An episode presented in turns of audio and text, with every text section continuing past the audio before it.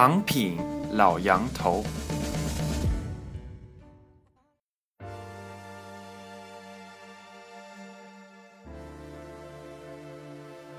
各位听众，大家好，我是常辉，欢迎再次收听长品老杨头栏目。二月十六日正值羊年春节前夕，老杨头写了以春节三季、年味、红包。爱情为题的博文登出后，读者的留言一如既往，有褒有贬，有独立而中肯的读后感。一位名叫修容君顺零零幺的读者在读完老杨头的这篇文章后留言道：“杨老师您好，您平凡而伟大，真诚而善良，祝福您，谢谢您。我认为人类的罪恶痛苦不是源于某一政党阶层。”而是源于整个人性的贪婪、愚蠢。如此，一个好的制度的建立就极其重要。好的制度不能保证我们成为君子，但能更多保证我们不成为罪犯。西方在这一点的确做得很好，但西方在生活方式、价值评判上建立的消费娱乐社会，不能引领整个人类的未来，或者说，消费。娱乐社会的终结就是整个人类的灭亡。舍斯托夫说：“任何的政治改革都避免不了人类生存的悲剧，这不能成为中国不进行政治改革的借口，而是说中国改革的根基是需要引领整个人类的未来，而不是成为民主社会就万事大吉了。”或者说，地球上的每个国家都是民主国家，但消费娱乐统治一切，人类还是避免不了整体毁灭的命运。我们的生活方式注定了战争的不可避免性。那么，摆脱人类被毁的命运的核心，就是改变我们的生活方式，进而完善我们的价值评判：简单、温暖、博大、深邃、勇敢等等。人有能力。把自己的日子过好。另一位名叫 Skyhust 的读者则这样写道：“坚持的理想终归会到尽头，明白自己为何而行动、努力，甚至付出代价是很重要的。每个人因切身利益而形成的价值观，并依此归纳而成的思想，都是本来就有的，并不应该，也不可能是由外物强加。”正常的国家以及民众应当是正视并尊重他们，并以法律等规则加以引导、设置底线，而不是妄图蔑视、践踏，直至消灭他们，通通集中成一个思想。这是扭曲人性，并且极为可笑的。强权和暴力或许能压制，但消灭不了他们。你压制的越深，你将来受到的反噬也越重。这便是为什么很多人看不到希望的原因。理性的宣泄和发声，你若是不但不理，反而试图通通堵死，那么当非理性的怒火开始燃烧时，不要惊奇于它为何扩散的如此之快。老杨头在这篇文章里究竟写了些什么？请听他的博文《春节三季》。年味、红包、爱情。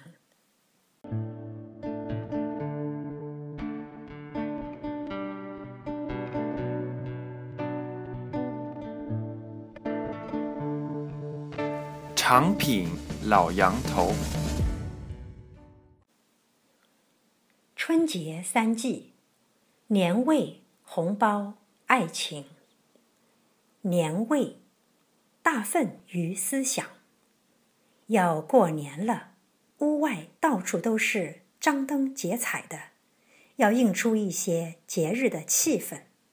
怎奈年味还是越来越淡。有这种感觉的，当然不只是我一人。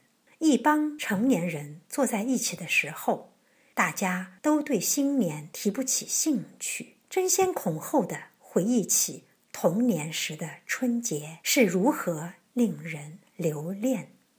听着听着，我突然觉得有些不对劲。是春节的气氛淡了，还是岁月把我们磨练得心静如水？对于当今的孩子们，他们又有什么样的心情？我们又是否在用自己的沧桑感染他们，甚至让他们失去了我们曾经享受过的快乐？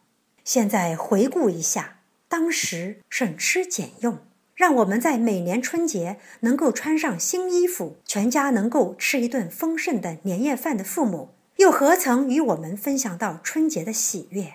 他们只是尽自己所能，让生活在艰难困苦中的我们能够留下一点美好的记忆。现在他们都老了，所以春节对于我们这些忙碌的中年人有两个意义：让每一个春节都愉快地留在孩子们的记忆里，让每一个父母都不感到孤独。过去三十年物质生活的变化，真有些似梦亦幻。我常常对一些因为政治原因而轻视我们生活改善的年轻人忆苦思甜。虽然我们对现实还有所不满，但过去的岁月真的很不堪，更不值得怀念。不但看到中国的不足，更要看到中国已经走过的路，特别是取得的进步，这样才能让我们更有信心地走向未来。这是我一直告诫我读者的。当然，我们也应该问一句：中国过去三十年的巨大经济变化是怎么发生的？我的美国朋友给我讲过这样一个真实的故事：一九七七年，一位美国记者被允许到中国农村采访。他到离城不远的一个村庄采访农民，他指着农田里长得青黄不接的庄稼，问一位老农民：“请问粮食丰收靠什么？”那农民毫不犹豫地回答了这位目瞪口呆的美国记者：“那还用问？当然是靠毛泽东思想。”两年后的一九七九年，这位记者再次来到这同一个村庄，见到这同一个农民。不同的是，包产大户后的麦田里的麦子长出了丰收景象。那时，邓小平“猫论”已经逐渐取代毛泽东思想。于是，美国记者指着麦田里的庄稼问：“请问？”粮食丰收靠什么？没想到那位农民像两年前一样，毫不犹豫地回答了美国记者：“那还用问？当然是靠化肥和大粪。”红包，思想与红包。现在都流行抢红包。一位微信上的网友给我发来一个红包，让我很不好意思。我说：“你年龄比较小。”应该我给你发红包才对吧？他说：“您已经给我发了一年的思想红包，谢谢您啦。”这话让我一愣。在人人都有想法、思想却不停贬值的互联网时代，传播理念的写作、发思想红包越来越不容易了。人类迄今最伟大的两项东西，一是科学技术突飞猛进的发展，二。是人权观念的普遍觉醒与广泛传播，这两项一起推动人类奔向自由王国。如果说技术变革让个人的力量变得渺小，甚至微不足道，那么人权意识的觉醒则让每个人都成为大写的人。在这个时代，能够在互联网上坚持写作而不被淘汰的，还真不容易。互联网信息时代的到来与人权意识的普遍觉醒，让往昔的英雄与名人一个一个原形毕露，更容不下不学无术或者不与时俱进的文人了。以前的各类挂满光环的 VIP，在人人都有麦克风和发声平台的时代，也就和所有网友一样，变成了一个 IP 地址。如果你太把 I 也就是我当回事，最后在众人眼里，你很可能只剩下一个屁，甚至连屁都算不上。但你却不能放弃那份坚守，有所为，有所不为。常常有人带着嘲讽的口气质疑：“你以为上面会听你的？你以为你写的东西有用？”他们对自己的鄙视让我心痛。其实听不听根本不是问题。我也压根儿不在意，但作为一名知识分子，我更关心自己是否顺应了潮流，做了正确的事儿。这话口气也许有些大，其实我已经解释多次，我只不过是一名小学教员，也只想当好一名小学教员。你总不能因为自己读到大学、硕士和博士，就回头来责怪自己的小学老师无知吧？我不是五毛，也不是勇士或斗士。虽然你说的民主、自由、知识，我都能用他们的原文背诵，但我始终认为自己的水平只能当一名小学教员，自己的智慧只允许我当一名战士。战士的任务是打败敌人，哪怕有时你不得不趴在战壕里积蓄力量，跪在麦田里瞄准敌人。中国历史和现实中有太多一夜之间成名的勇士，还有更多站在安全距离之外的斗士，我都很佩服他们，但我做不到。我认为中国的转型与巨变都必须是以大多数民众观念的变革与思想的解放为前提的。所以，身为小学教员的我，虽囊中羞涩，依然坚持不懈，持之以恒地分发着。小红包，你愿意收下吗？你会打开我送给你的小红包吗？爱情，政治与爱情，在现实生活中，我看到太多从事与政治相关的男人们的感情、家庭和爱情生活出现问题，远远超过在其他领域工作的男人。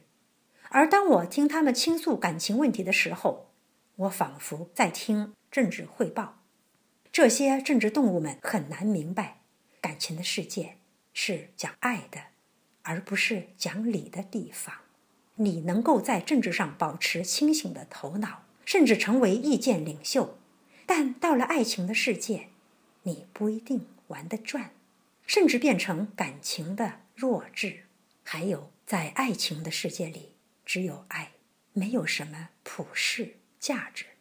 当我说男人是政治的动物，女人是情感的尤物的时候，我不但没有歧视女性的意思，而且正如我在民主到来之前，我们该如何生活的文章里强调的“生活高于民主”那样，我倾向于认为情感世界甚至是比政治领域更高的一个层面，至少。我这个作者是这样认为的：人类的政治有终极，写来写去就没啥可写，追求来追求去，最终将会达到一个比较平淡无奇的阶段。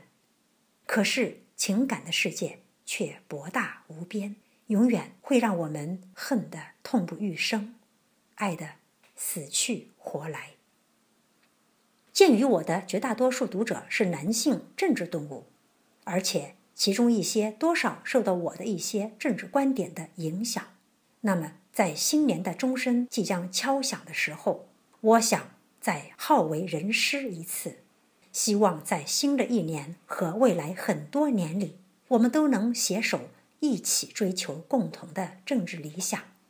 但在任何时候。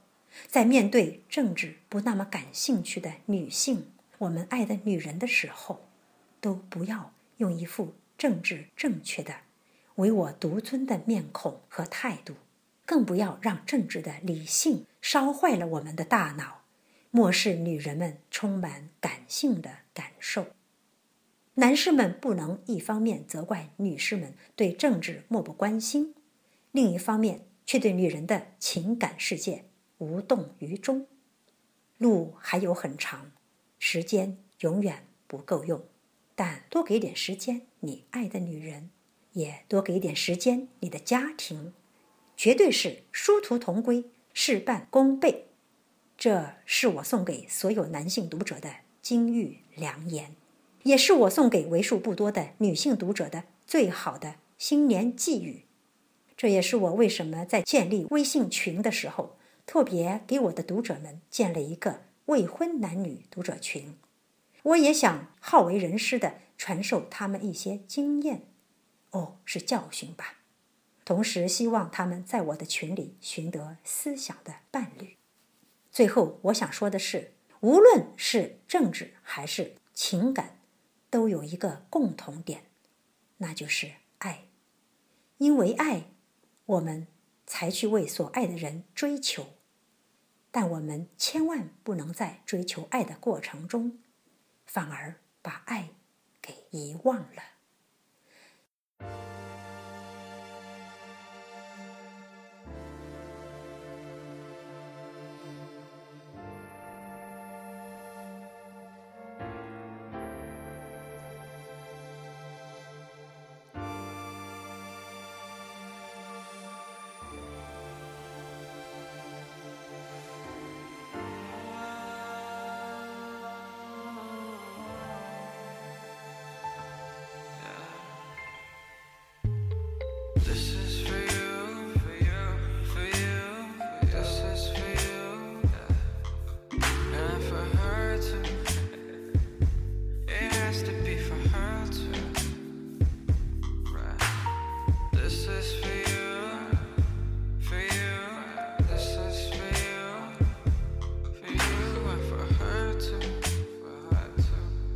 has to be for her too.